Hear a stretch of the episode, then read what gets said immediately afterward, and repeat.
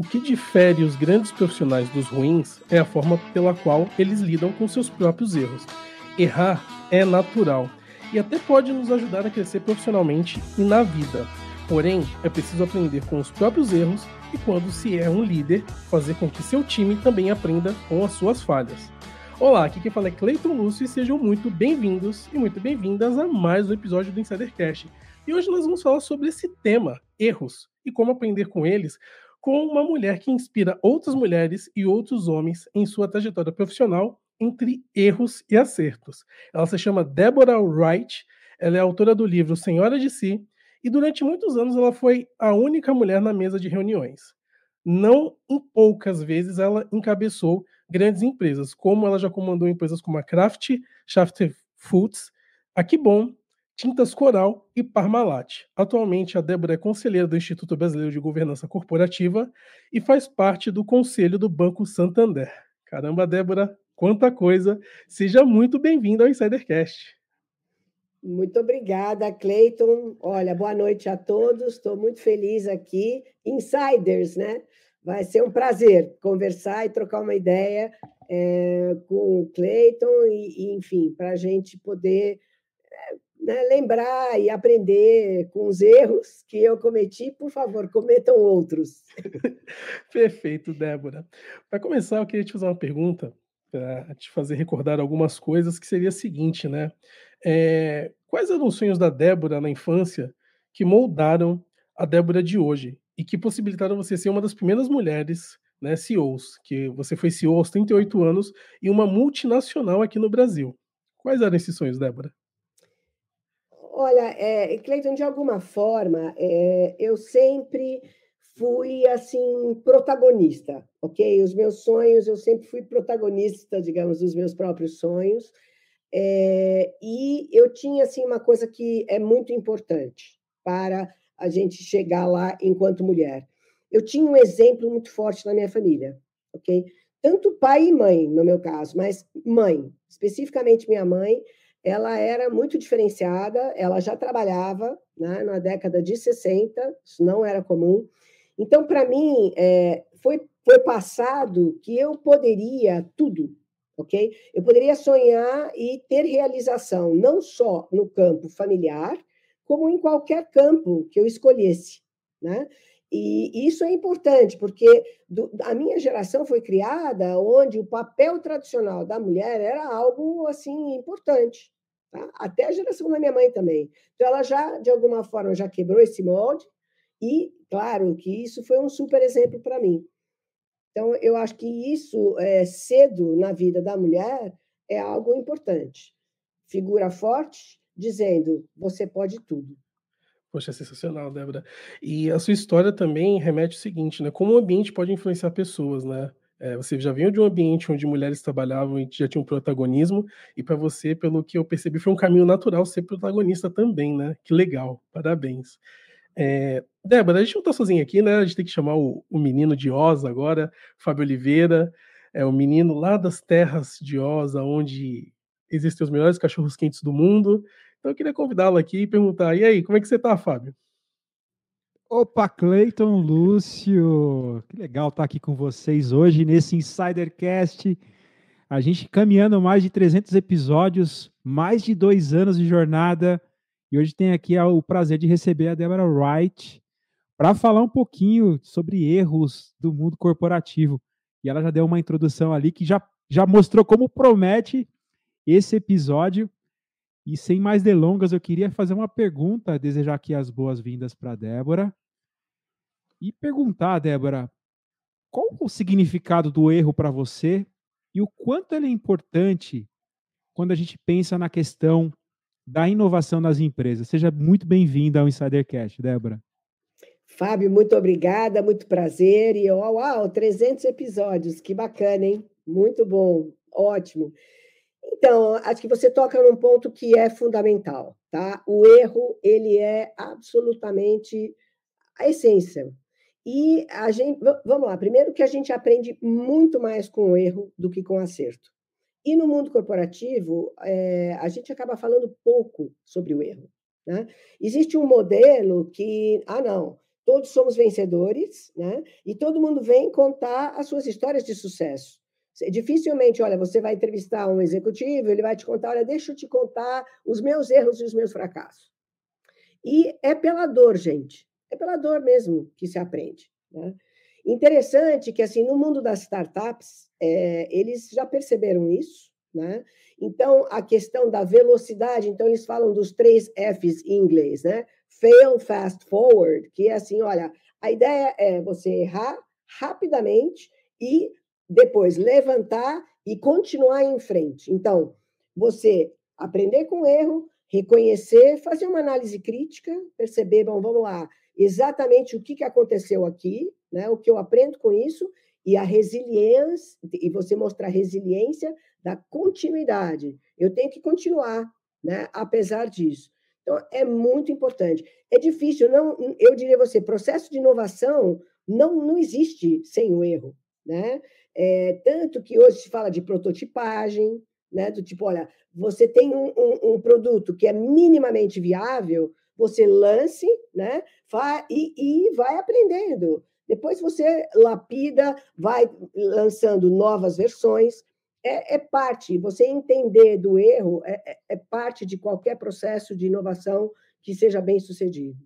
Então, é muito importante para o executivo aprender com seus erros. Verdade, Débora. A gente percebe que hoje em dia o MVP ele é muito mais comum do que antigamente, né?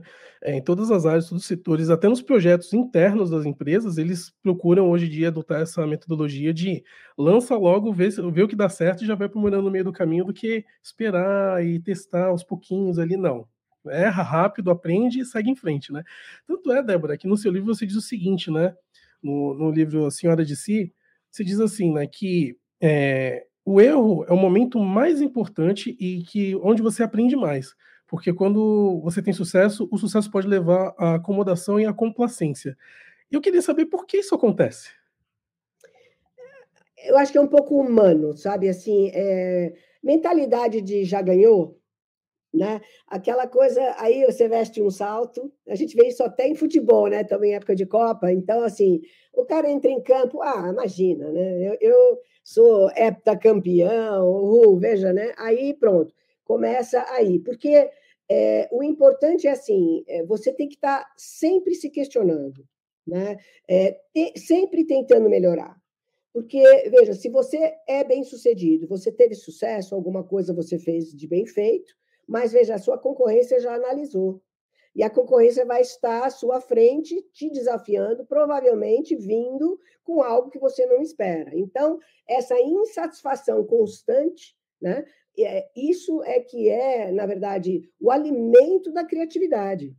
Se você diz, olha, não, eu, eu imagina, eu sei tudo, eu estou satisfeito, eu vou estar onde, está, onde eu estou, isso leva à estagnação, né? Então, essa complacência, assim, ah, é preguiça, né? Ah, não. Então, é, na verdade, você tem que estar sempre se movimentando. Por quê? Porque, olha, é, tudo muda o tempo todo, né? Você tem, inclusive, numa velocidade enorme hoje em dia. Então, não, não adianta, eu vou manter o que me trouxe a uma posição, digamos, vencedora no passado, perdoe, mas no futuro já não será mais aquela posição. Então, você tem que ir adaptando a sua rota. Então, é isso. Por isso que você ser sempre campeão te faz um grande desserviço. Né? Débora, você tocou num ponto super interessante, porque a gente já entrevistou tantos grandes executivos como você aqui no Insidercast, e a gente nota esse comportamento muito parecido, de insatisfação. Mas é uma insatisfação positiva, não é você dormir em berço esplêndido. Né? Aquela insatisfação de querer atingir o máximo possível e, e, se incomodar com tudo, se incomodar com o status quo.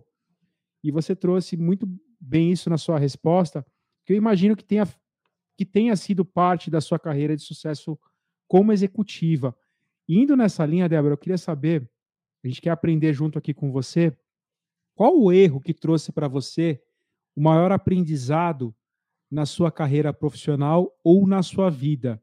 Queria que você contasse essa história para a gente provavelmente está presente também no seu livro. E conta para a gente aqui, para os insiders, essa história para a gente poder aprender com você. Olha, Couto, sim. É, até porque. Está assim citado. Então, veja bem, quando eu. É, é, foi numa troca, foi numa troca de uma empresa para outra, não é? E, é, na verdade, eu fiquei entusiasmada com a imagem da empresa, não é? Então, vamos lá, eu estava, àquela altura, eu era é, presidente da Tintas Coral, que era uma eh, empresa na indústria química, né? E pertencente a um grupo multinacional britânico, ICI Paints, né?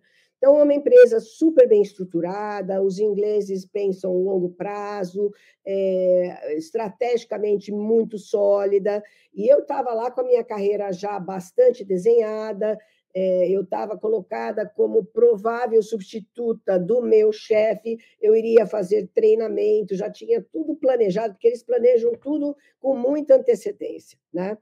Então, veja, e, mas um mercado muito diferente daquele que eu vim acostumado. Eu sou de consumo, varejo, eu sou inquieta, essa insatisfação criativa, gosto de inovação. E era um mercado um pouco mais lento, né, pelo tipo de produto. E aí eu fui atraída para uma empresa que era uma adrenalina pura, né, que é a Parmalat. E a Parmalat, na época, no Brasil, ela estava assim, em muita evidência, porque eles tinham um marketing muito agressivo, muito criativo, campanhas. Era a época dos bichinhos da Parmalat? É, então, tinha aparecido a campanha dos mamíferos. Então, enfim, você tinha é, toda esta imagem de marca. É, e também, veja, ela era uma empresa italiana, familiar, era uma empresa global, então, nesse aspecto, eu sempre tra tinha trabalhado em empresas globais, então, ok, mas eu nunca tinha antes trabalhado numa empresa de dono, né, de controle familiar, que é absolutamente, totalmente diferente de tudo o que eu tinha vivido até então. Né? E eu subestimei, então foi um grande erro. Né? Quando você vai fazer uma troca é muito importante e às vezes vão aparecer para todo executivo aparecem oportunidades né, de desenvolvimento, de fazer uma troca, de ir para uma posição de maior destaque ou maior desafio, enfim, outra empresa, aprender um novo mercado, e isso faz parte da carreira e é importante, né? É, mas é muito importante que se pesquise muito bem para onde se vai. Né? Então, assim, não ficar só encantado com o que você tem de imagem. Então, há que se fazer, de fato, um aprofundamento com diligência. Né? Vamos entender direito é, os números dessa empresa. Deixa eu analisar. Procurar alguém que você possa ter contato. Escuta, conhece alguém lá interno, deixa eu tomar um café. Né? Então, e às vezes, assim, esses processos são feitos com rapidez, está todo mundo sempre com pressa. Não, você precisa dar resposta até sexta-feira, porque senão tem outra pessoa para o seu lugar. Não interessa. Espere, né? Coloque o seu ritmo. Né? Deu tempo para você raciocinar, pensar, analisar e tomar uma decisão informada e embasada. Né? Eu tomei uma decisão muito mais emocional do que racional. Se eu tivesse feito uma análise um pouco mais cuidadosa, eu veria aquilo não é para mim. A cultura não era algo que eu teria facilidade em me adaptar. E, de fato, foi um grande erro. Foi um grande erro é, de carreira para mim que teve consequências. Eu fiquei lá só um ano, né? É, por sorte, isso que eu saí muito antes da quebra da Parmalat, que foi acontecer é, no, sei lá, 2003, 2004. Eu já tinha, eu fiquei um ano só.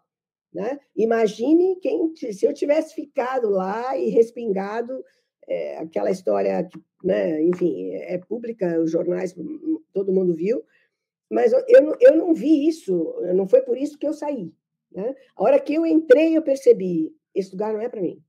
Eu tinha muita dificuldade com uma série de coisas, né? Que, enfim, não vem ao caso, mas qual que é o, o aprendizado disso? Não troque, não troque o certo pelo incerto, sem pesquisar o novo, né? Com muito cuidado. E eu, eu, eu fui no entusiasmo, sabe?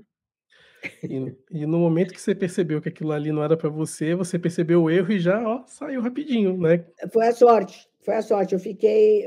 É, foram acontecendo uma série.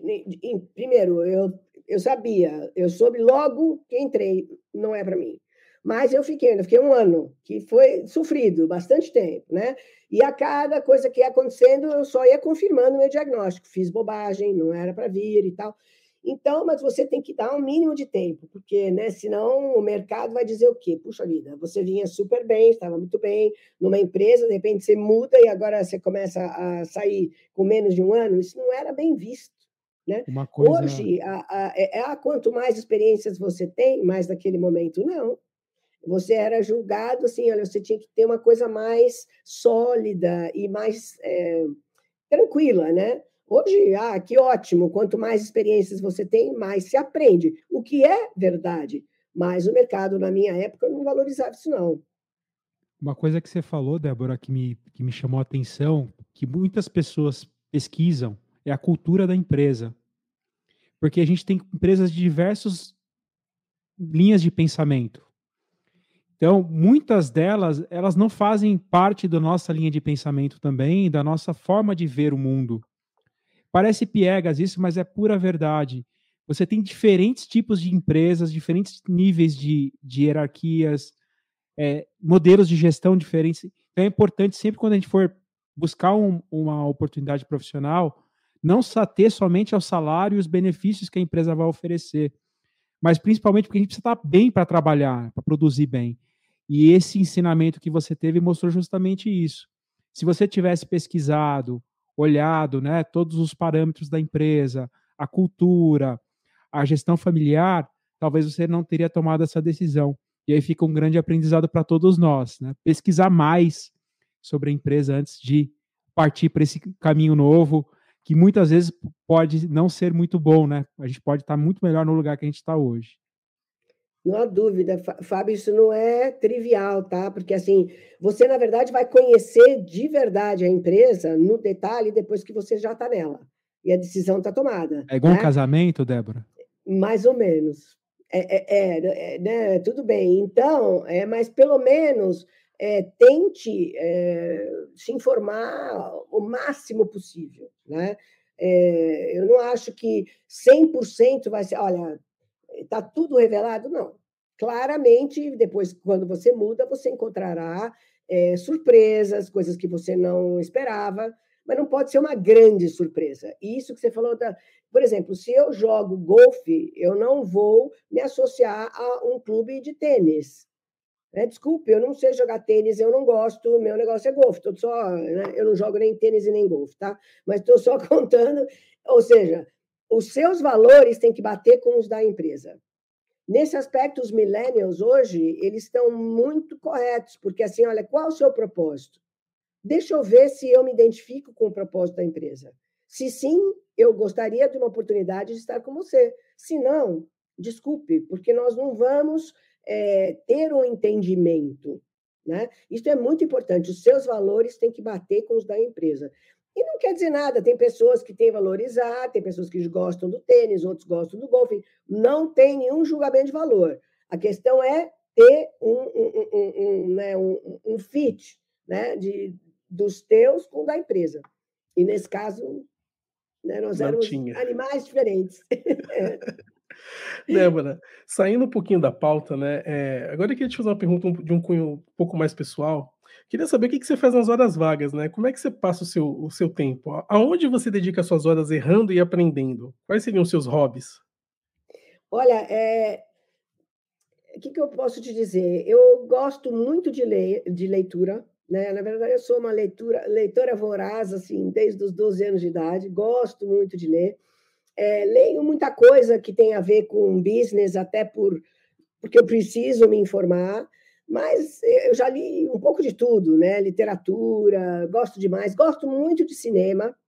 É, eu ia sempre ao cinema, inclusive em festivais e tal. Com a pandemia, aprendi, a, agora estou viciada na série, sabe? Então, Netflix invadiu a vida de todos, para o bem e para o mal. Não só Netflix, né? Amazon Prime, o que você quiser. E, e agora esse formato de séries é, realmente a gente se acostumou, né? Que, que, são coisas curtas. Não deixa de ser uma novela, né? O Brasil foi pioneiro nesse tipo de produto e exportou para o mundo todo. Então, assim, eu gosto é, de entretenimento nesse sentido. Sempre gostei de teatro, gosto de cinema, gosto, é, enfim, de visitar museus. Eu sou bastante urbana, tá? Não tenho nenhum pé no agro, eu não sou muito jeitosa, né? Ah, eu quero plantar. Olha, hum, eu até poderia, mas seria um desastre. Eu não tenho muita habilidade manual, não. Até porque a gente precisa ter aquela recarregar as energias e, e, saber fazer um balanço da nossa vida pessoal e profissional também. Ter esse momento de respiro que é super importante, principalmente nesse período que a gente discute muito sobre saúde mental, o quanto a gente ficou questionando o quanto a gente está dividindo as nossas caixinhas ali da família, do trabalho, da nossa religião, da nossa saúde. Então, o que você falou muito faz muito bem, Débora trazer esse tempo para si próprio, nem que seja para ver uma novela, uma série, é muito importante. E eu imagino, Débora, você, você tem razão e assim, eu... pode falar, pode Não, falar, eu Débora. Eu só ia te dizer que assim, é, o sonho de todo executivo eu não consegui realizar. É o equilíbrio das coisas, tá? Então, assim, eu sempre tive muita, muitas bolas no ar. A vida familiar, a vida afetiva, eu sou mãe, é, enfim, eu sou avó, então, é, eu sou filha. Então, tem muitas, muitos papéis na vida de todos nós. Não é só da mulher, do homem também. E aí, olha, saúde física, então, atividade física, né? E a saúde mental. Eu fiz um curso de mindfulness, então faço respiração e tal. É, mas você acha, dá tempo de tudo isso alguma vez? Então, o duro é isso, é a gente é, encontrar o equilíbrio. Isso ainda é um desafio para mim. É, exatamente. Os grandes executivos têm essa, esse, desafio maior, porque você acaba focando realmente na carreira. Eu imagino para você, justamente quando você fez a transição de executiva para conselheira, você teve o desafio muito maior por ser mulher, no ambiente puramente masculino, Quantas mesas de conselho você deve ter ido somente com a presença masculina? E eu queria saber, nesse período de transição de executiva para conselheira, que é um ponto de virada numa carreira, numa carreira executiva de liderança, quais foram os seus maiores erros e acertos? A bem, na verdade, assim, eu comecei conselheira ainda executiva, né? E eu que, inclusive, converso bastante com mulheres nessa, né, fazer uma mentoria é o ideal. Você tem que se informar sobre governança. Eu fiz curso, né? Eu comecei conselheira por acaso. Na época da Parmalat, eu tinha, existia, a Parmalat era controladora de uma empresa chamada Batavia, né, que era uma holding company entre a Parmalat e a cooperativa de produtores de leite do norte do Paraná, né? Então, nós tínhamos duas cadeiras naquele conselho e eu acabei lá totalmente. E eu, não, naquele momento, eu não entendia nem o que era governança, nos anos 99. É, aí, depois, eu fui tendo oportunidades para entrar em conselho e eu fui dizendo: para um pouquinho, eu preciso entender direito essa história de governança. Fui me formar. Então, fiz um curso no IBGC, comecei a estudar a respeito. E fui, enfim, fui tendo oportunidades e fui né, fazendo também essa transição. E quando eu tomei a decisão de que, olha, não mais eu vou ser executiva, não vou aceitar mais convite para ter um ser executiva em tempo integral, é, enfim, foi uma decisão difícil para mim, muito, porque eu era muito jovem, tinha menos de 50, 53, 54 anos, né? É cedo é muito cedo. E eu tenho muita energia, eu sou super irrequieta, assim, olha, workaholic, multitarefa, tenho uma energia grande. Imagine há 10 anos atrás era bem mais. Então, o começo para mim não foi fácil. Não foi fácil, porque assim, eu vinha acostumada com uma agenda extremamente lotada, 12 horas, 14 por dia. De repente eu olhava, aquela semana estava vazia a agenda. É um desespero isso, né? Por um lado, maravilha, porque aí você tem tempo para sua atividade física normal, você consegue fazer cursos outros que você nunca sonhou em fazer. Eu fiz um ano de curso sobre arte, apreciação de é, arte contemporânea. Imagina, nunca na vida, arte contemporânea, quando que eu ia fazer isso? Então, assim, começa, música clássica é uma coisa que eu sempre gostei, então sempre tive é, assinaturas e sempre assistir grandes concertos. Então, eu, olha, vamos poder desenvolver um pouco mais esse lado da criatividade. Isso me ajudou. Isso me ajudou, porque eu passei muitos anos focando só um lado, né? O lado da razão, o lado da decisão mais, é, enfim, mais estruturada. E é importante, né? Você ter os dois lados, o equilíbrio. Então, me deu mais tempo, mas até eu achar esse espaço, é, não foi fácil. Eu estava até, né, assim, lendo demais para fuga, né, lia a beça compulsivamente. Eu sou leitora compulsiva, então, de repente está lendo demais. É, não é simples. E eu, eu, sabe o que? Eu não tenho uma, não tenho uma receita única. Cada um vai achar o seu caminho, né? Importante é, é, é ir tentando, né? Eu fiz muita coisa na, na tentativa e erro, né? Eu acho que planejar um pouco melhor eu deveria ter feito. Teve muita coisa que, quando eu vi, eu estava no meio. Né? Opa, e agora eu estou aqui. Bom, muito bem. E aí, de fazer um planejamento a posteriori, que, ok, né? É melhor do que não fazer nenhum, mas ideal é fazer antes. Débora, e falando do mundo corporativo, por que, que a gente ainda tem tão poucas líderes femininas e principalmente líderes nos conselhos, onde será que a gente está errando ainda? Olha, eu acho que nós já. Primeiro, já houve muito progresso, muito. Né? É, eu comecei a me envolver com a causa da diversidade, especificamente de gênero, a causa da mulher, uns 15 anos atrás. Quando a gente começou, nós éramos assim, olhando 7% menos, era quase 7% das cadeiras né, das empresas de capital aberto no Brasil ocupadas por mulheres em conselho, apenas. Né? Aliás, começamos com essa inquietação: por que tão poucas mulheres em conselho? Né? Aí começamos a questionar e nós tínhamos pouca visibilidade, havia uma falácia de que não havia mulher preparada, né? Porque ninguém chega a um conselho sem trajetória não é? Independente da importância de diversidade, que eu sou né, super favorável e, né, e defendo, sou principalmente o que se busca é uma diversidade cognitiva, é um olhar plural, né? São perspectivas diferentes. Porque, veja, o conselho trabalha como colegiado. Então, para ter uma visão mais rica, mais ampla, quanto mais diferentes foram forem aqueles conselheiros entre si a importância de um conselheiro independente, é super, assim, isso vai melhorar a qualidade da governança da empresa. E um outro problema é o seguinte, o nosso mercado de capitais brasileiro, ele é muito subdesenvolvido, né? Temos poucos assentos de empresas grandes, né? É, empresas de capital aberto, ainda tem muito por fazer. A maior parte das empresas brasileiras é são empresas familiares, de controle familiar, às vezes de capital fechado, né? e que algum dia talvez venham a abrir o capital, né? dependendo da necessidade de capitalização, dependendo do movimento da empresa. Então, é um modelo onde você ainda tem muito controle familiar. Né? Isso não quer dizer nada, mas o espaço para, é, é, por exemplo, conselheiros independentes não é muito grande. E aí, veja, primeiro os homens, que estavam lá antes, digamos. Né?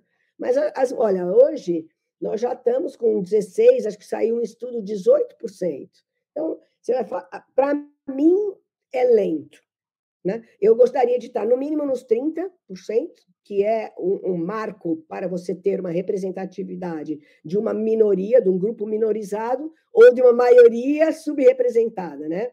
Estou falando das mulheres, estou falando de negros, ok? A questão étnico-racial, então, nossa, nós estamos atrasadíssimos, principalmente comparando com outros países. Isso é algo que também precisa andar e, e com mais velocidade, mas isso vai assim muito de acordo ao tamanho das oportunidades. Nosso mercado precisa crescer bastante. Aí sim. Porque senão, veja bem, nós vamos estar o quê? É, roubando espaço de um grupo que já está lá. E adivinha, não vão entregar espaço. Né? Eu, se fosse eles, também não entregaria. Então, aí vai entrar naquela coisa, bom, eu preciso ser melhor do que eles, quando a ideia não é essa, é ser complementar. Né? Ninguém é melhor do que ninguém. A importância em conselhos é essa complementaridade de é, competências, né, de maneiras de olhar, de pensamento. É isso que torna um conselho eficaz. E você tocou num ponto, Débora, muito interessante, que é esse modelo de capital aberto que exige que as empresas sejam mais preparadas sobre o viés ISG. Então, quando você olha para o viés ESG, que tem métricas que, que estão correlacionadas ao acionista, né? O acionista está cobrando lá as métricas ESG, passa por essa aculturamento, essa mudança de, de mindset nas empresas brasileiras também. Uma coisa que acontecia nos mercados mais maduros, né, nos Estados Unidos e na Europa. E as empresas de capital aberto elas tiveram que se desenvolver sob o ponto de vista ESG. E, fatalmente o ESG vem para o lado, lado benéfico, porque ele acaba você acaba tendo que ter uma parcela de representatividade na sua população de colaboradores, o que acaba impactando, assim, pesquisas, né? Pesquisas da McKinsey, de várias consultorias, dizem que as empresas começam a performar ainda melhor ainda no mercado. Justamente por isso que você falou, Débora.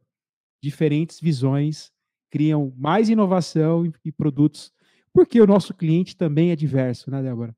Não dá para a gente fugir se a gente quer oferecer produtos diversos, temos que ter pessoas diversas também construindo e inovando nas empresas. Débora, você fala com muita alegria de todo o seu trabalho, de toda a sua trajetória, do seu dia agora, o que você vem fazendo em conselhos. Eu queria saber o que, que te traz mais alegria né, hoje para você e o que te tra traz mais desafios nesse seu trabalho hoje, à frente de conselhos, à frente da associação. Queria que você contasse um pouquinho para a gente. Fábio, você, olha, primeiro que ESG, com certeza, a gente saiu da questão de só o discurso e estamos entrando na prática, é super importante, e para que isso aconteça, há que se ter métricas, né? O que se mede acontece. Né? A gente passou um pouco pela só o discurso, que é muito bonito, mas é um ponto de partida, mas você tem que fazer acontecer, né? É, e em relação à alegria, você acertou. Eu acho que é, um pouco da razão do meu sucesso é que eu, eu me entrego e faço, assim, o que eu faço, quero fazer bem feito e faço com paixão. Né? Então, o que se faz com dedicação e, e com amor vai sair melhor, não há a menor dúvida. Né? Se é algo que é pesado, um fardo e um sacrifício, você pode levar por algum tempo. Né? Mas ou você deriva uma satisfação, uma realização do que você constrói e impacta, ou, sabe, não é a mesma coisa. Né? Você, para liderar com leveza, né? ser um líder servidor, ter um. Olha, por que, que as pessoas vão é, ir atrás de uma ideia que você está vendendo? Olha, esse é o nosso objetivo, isso que queremos alcançar é porque você está, de alguma forma, os inspirando né? e os contaminando positivamente. Vamos buscar essa realidade futura ambiciosa juntos. Né? E é, o, o, que, o que é importante nisso? Hoje, o que, eu mais gosto é o impacto. Tá? Eu quero transformar. Né? Eu nunca gostei de, olha, vamos manter tudo do jeito que está. Uh -uh. Quem gosta de inovação é aquilo que está, não, vamos lá, o que, que eu posso fazer melhor? O que, que eu posso fazer diferente? Né? Como que eu vou é, servir melhor o meu cliente? E o meu cliente é diverso. Eu preciso entender as necessidades dele. Né? E como que eu faço isso de uma maneira mais rápida é, e com né, para que ele fique mais satisfeito e assim ficar mais, digamos, leal à minha marca ou ao meu serviço que eu estiver ofertando. E, e, além disso, para mim, nesse, nessa fase da minha vida, eu estou querendo fazer um impacto positivo, positivo na sociedade. Né? É, eu sempre me preocupei com pessoas. Para mim, o maior ativo intangível de qualquer organização são as pessoas. Mesmo em tempo tá, de inteligência artificial e de toda a tecnologia porque por trás da tecnologia somos nós, pessoas. É sobre isso que a gente faz, né? Então, é, para mim é como impactar, como impactar mulheres. Eu preciso de ter, olha, mais mulheres. É um olhar feminino diferente, né? A gente não esquecer que somos 56% de negros nesse país. né? E assim, eu, pelo menos onde os conselhos pelos quais eu estive, até agora eu não encontrei um colega negro no conselho. Nem, e agora, por exemplo, tenho vários, acabamos no IBGC, a gente fez a, a primeira turma de conselheiros de equidade racial. Só uma turma só com negros e negras. E gente jovem, competente, talentosa, é a nova geração que está vindo. Tá? Então é isso que a gente precisa, dar visibilidade para esses talentos. E ó, vou contar uma coisa: questionaram um monte de coisas, trouxeram ideias completamente inusitadas.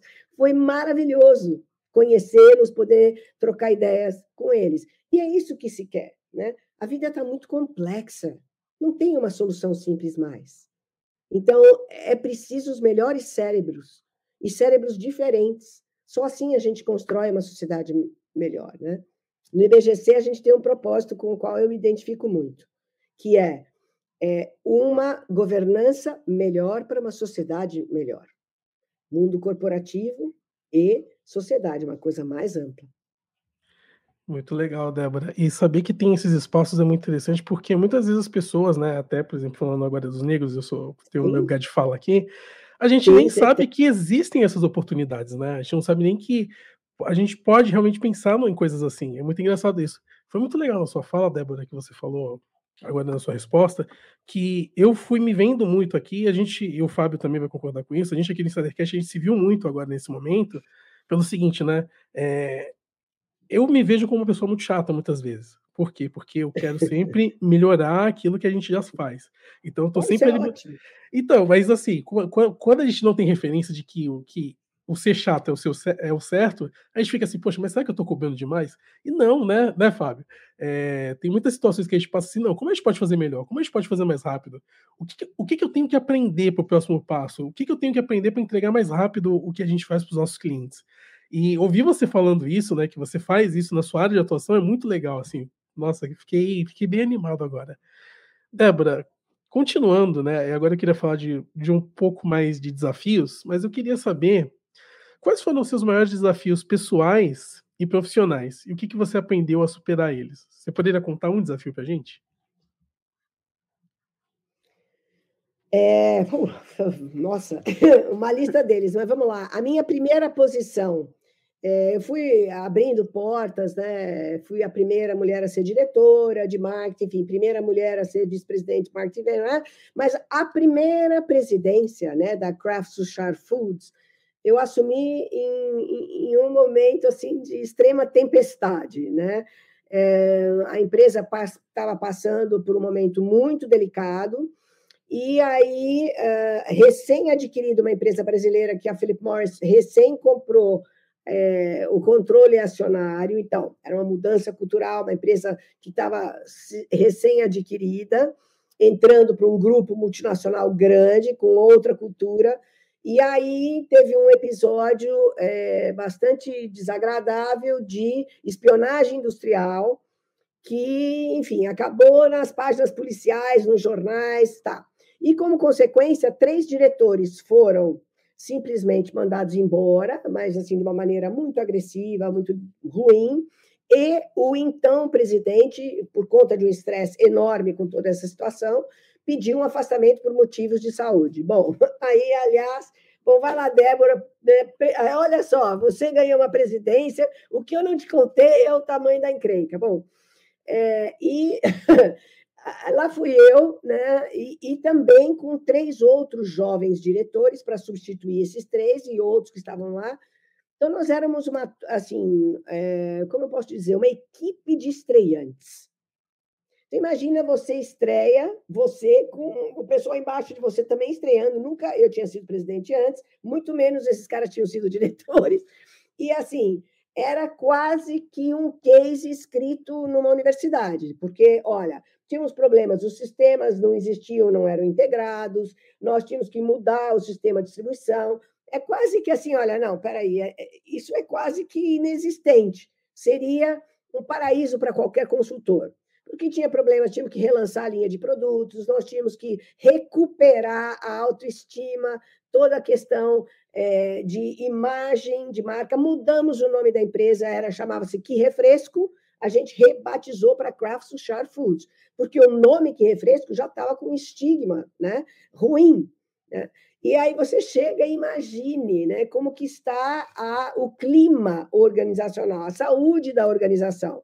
Três diretores foram mandados embora com polícia tirando os caras fora da sala. Então, assim, era, foi uma coisa pesada.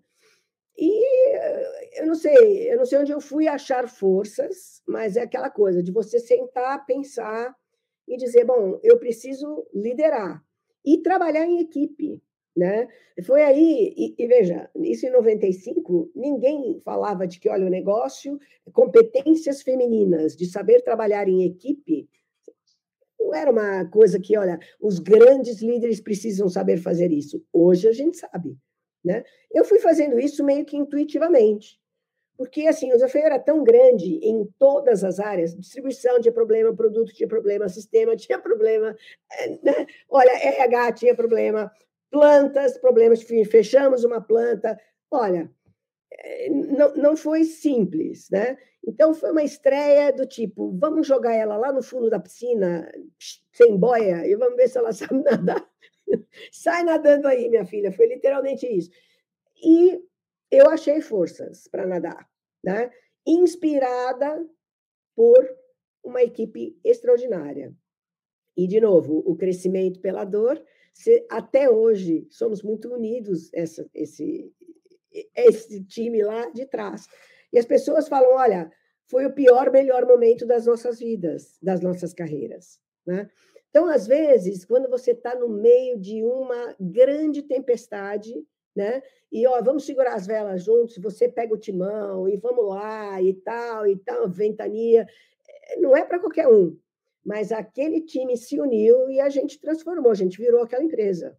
Éramos o patinho feio, viramos a estrela da vez. Né? É, tenho certeza que o meu estilo de liderança era o estilo que a empresa precisava naquele momento. Isso não foi feito de caso pensado, né? Tem, eu, eu, muitas vezes penso na minha carreira ó, o papel do acaso, né? E eu acredito no livre-arbítrio, sou super racional, tá? Não tenho nenhuma crença assim diferenciada, não é isso.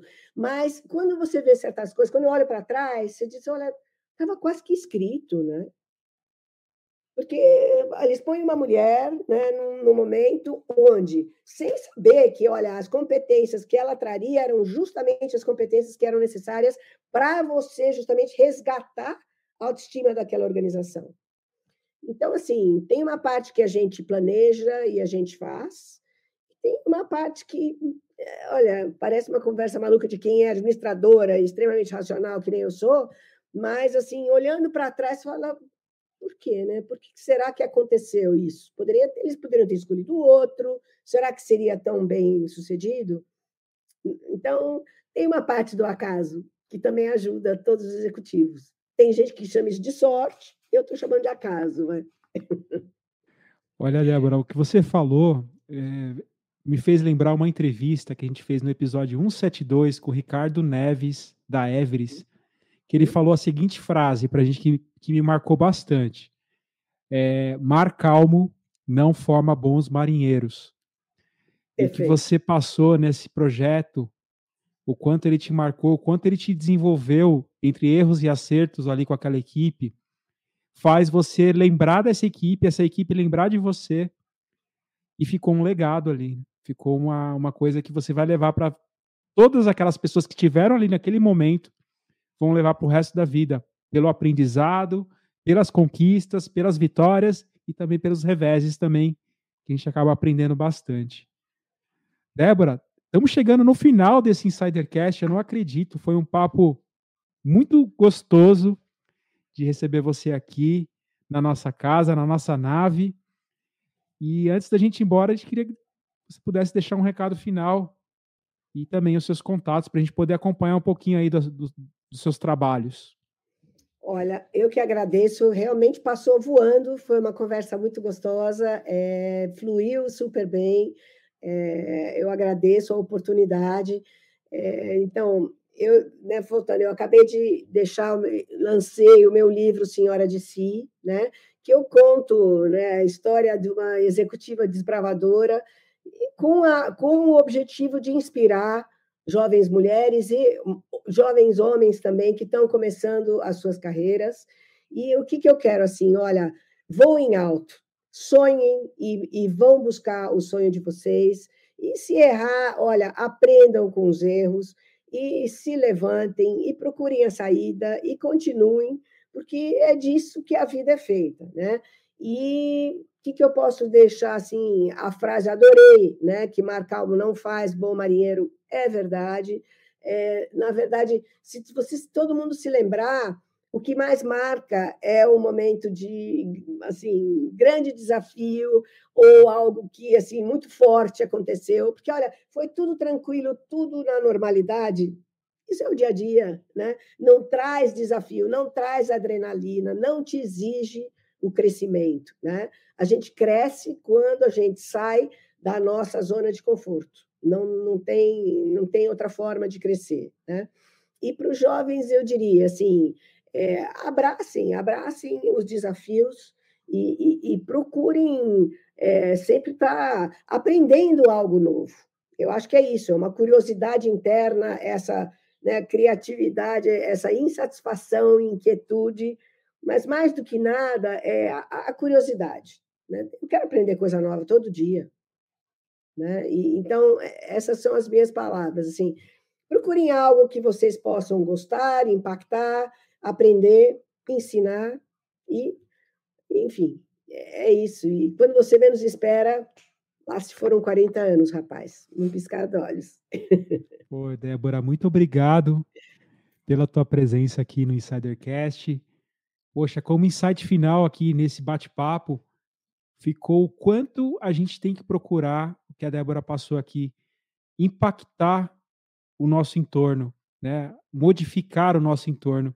Acho que a grande mensagem que eu, que eu senti da Débora, o quanto ela, ela imagina o seu legado, o quanto ela construiu e o quanto ela pode construir ainda mais com a sua experiência, disseminando o seu conhecimento para as empresas, para as pessoas mais jovens, trilharem os seus próprios caminhos e talvez não tropeçarem nas próprias nas mesmas pedras que ela tropeçou lá atrás.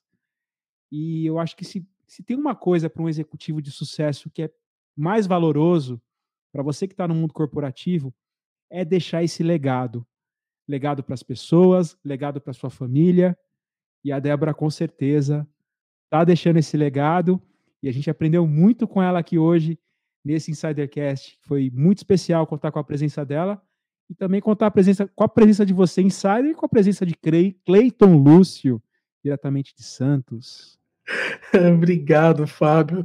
Débora, muito obrigado. Realmente, olha, foi uma aula poder te ouvir durante esses minutos aqui. Foi um bate-papo muito proveitoso, um bate-papo que abre muitos horizontes para quem estiver aberto a aprender coisas novas. Cara, eu acho que em site final eu vou ter que ser bem sucinto, assim, bem econômico, que eu acho que eu, eu só tenho uma frase na minha cabeça, né? Que é R, aprenda e siga. É simples. Não tem o que fazer, gente. Não, não tem que. Não é ciência de foguete. É, se joga, vai ter erros, aprenda com os erros e siga em frente. Não fique culpando, não fique reclamando porque aconteceu isso ou aquilo. Aprenda e siga. Eu acho que a maioria das pessoas hoje, elas se prendem muito nas coisas que deram erradas e acabam deixando as oportunidades passar. Então, erre, aprenda e siga em frente, Insider. Gente, a gente está acabando mais um episódio. Eu acho que já foram mais de 300 episódios aqui, né, Fábio? Em quase. Não, quase não, em mais de dois anos de programa. É muito legal ver que um projeto desses durou tanto tempo assim, vai durar muito mais tempo, porque a gente vê que o começar que é o difícil. Depois que a gente passa ali daqueles 100 primeiros episódios, depois que a gente domina as técnicas, depois que a gente consegue realmente se estabilizar é, como programa, tudo flui naturalmente, mas é muito difícil e desafiador. Então, que venham mais 300 episódios. Insiders, como sempre, nós estamos em todas as redes sociais. Nós estamos aqui embaixo, ó, você que está nos assistindo pelo Spotify ou pelo YouTube pode ver. Nós temos o Instagram, que é o InsiderCast, LinkedIn, arroba InsiderCast, e nós temos e-mail de contato para dúvidas, críticas ou sugestões de pauta, que é o contato, arroba insidercast.com.br. E se você deseja melhorar a comunicação da sua empresa, seja a comunicação interna com é, trabalhando marca empregadora, fidelização de talentos, entre outras estratégias de comunicação ou comunicação externa, criando network ou aprofundando relacionamento com seus clientes, também você pode entrar em contato com a gente no contato insidercash.com.br. Insiders, mais uma vez, muito obrigado por terem assistido até aqui. E como sempre, nós nos vemos e nos ouvimos no próximo episódio do Insidercast. Tchau, pessoal.